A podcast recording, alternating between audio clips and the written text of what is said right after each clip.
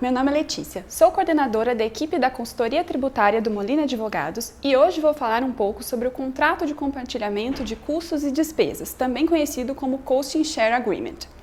Este é um instrumento comum entre empresas de um mesmo grupo econômico que permite que algumas atividades administrativas, como por exemplo na área jurídica, de informática ou de recursos humanos, sejam centralizadas por uma das empresas e os seus custos divididos com todas as demais. Desse modo, não há necessidade de manutenção de diferentes estruturas, possibilitando a redução de gastos operacionais e otimização de resultados. Como é possível perceber, os repasses entre as empresas se dão como um mero reembolso dos valores gastos pela centralizadora, com as atividades administrativas. Por isso, deve ser afastado qualquer possibilidade de obtenção de lucro ou de realização da atividade fim da empresa. Vale a pena deixar claro também que o contrato de rateio de custos e despesas poderá ser feito entre empresas brasileiras ou via contratos internacionais, em que a centralizadora está no exterior. Nesse momento, o nosso foco será a primeira hipótese, ou seja, os contratos firmados no âmbito nacional, ok? Vale destacar que não existe previsão específica na legislação brasileira sobre esse tipo de contrato, sendo considerado, portanto, um contrato atípico. No âmbito tributário, a Receita Federal tem construído ao longo dos anos o posicionamento sobre o tema. Segundo a solução de divergência COSIT número 23 de 2013, a concentração em uma única empresa do controle dos gastos administrativos para posterior rateio é plenamente possível.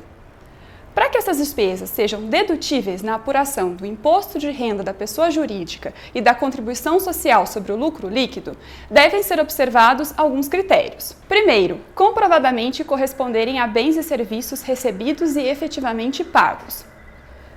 Segundo, forem despesas necessárias, usuais e normais nas atividades das empresas envolvidas. Terceiro, o rateio deve se dar através de critérios razoáveis e objetivos, previamente ajustados e devidamente formalizados por contrato.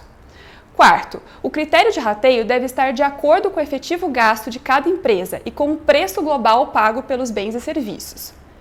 Quinto, a empresa centralizadora deve apropriar como despesa somente a parcela que lhe cabe de acordo com o critério de rateio, assim como devem proceder de forma idêntica as empresas beneficiárias e contabilizar as parcelas a serem ressarcidas como direito de créditos a recuperar. Por fim, a empresa centralizadora e as beneficiárias devem manter a escrituração destacada de todos os atos diretamente relacionados com o rateio das despesas administrativas. No âmbito do PIS e COFINS, a Receita Federal admite que os valores recebidos pela centralizadora como reembolso das despesas comuns não integram a base de cálculo das contribuições.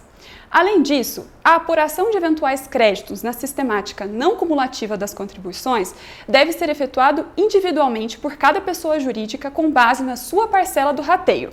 Por sinal, o rateio deve discriminar os itens integrantes da parcela imputada a cada pessoa jurídica integrante do grupo econômico, permitindo a identificação dos gastos que geram o direito de creditamento para cada uma. As empresas que eventualmente estiverem vinculadas ao regime de apuração cumulativa ou sejam optantes pelo Simples Nacional, embora não possam apurar créditos das contribuições, devem ser consideradas no rateio de despesas, conforme previamente estabelecido em contrato. Vale lembrar que esse entendimento foi reafirmado recentemente pela Receita Federal por meio da solução de consulta número 4010 de 18 de março de 2021. Considerando esse cenário, é sempre importante uma análise detalhada dos termos do contrato de compartilhamento de despesas firmado, especialmente para a delimitação dos eventuais riscos tributários. Merece destaque também a necessidade de conservação de todo o conjunto de documentos relacionados à operação, para que sejam apresentados em eventual questionamento por parte da Receita Federal.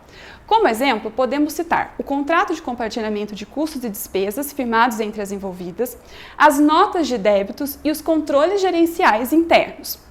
Por hoje é isso, pessoal. Caso queiram saber mais sobre algum desses pontos envolvendo os contratos de compartilhamento de custos e despesas, eu e toda a equipe do Molina Advogados estamos à disposição para auxiliá-los. Um abraço e até mais!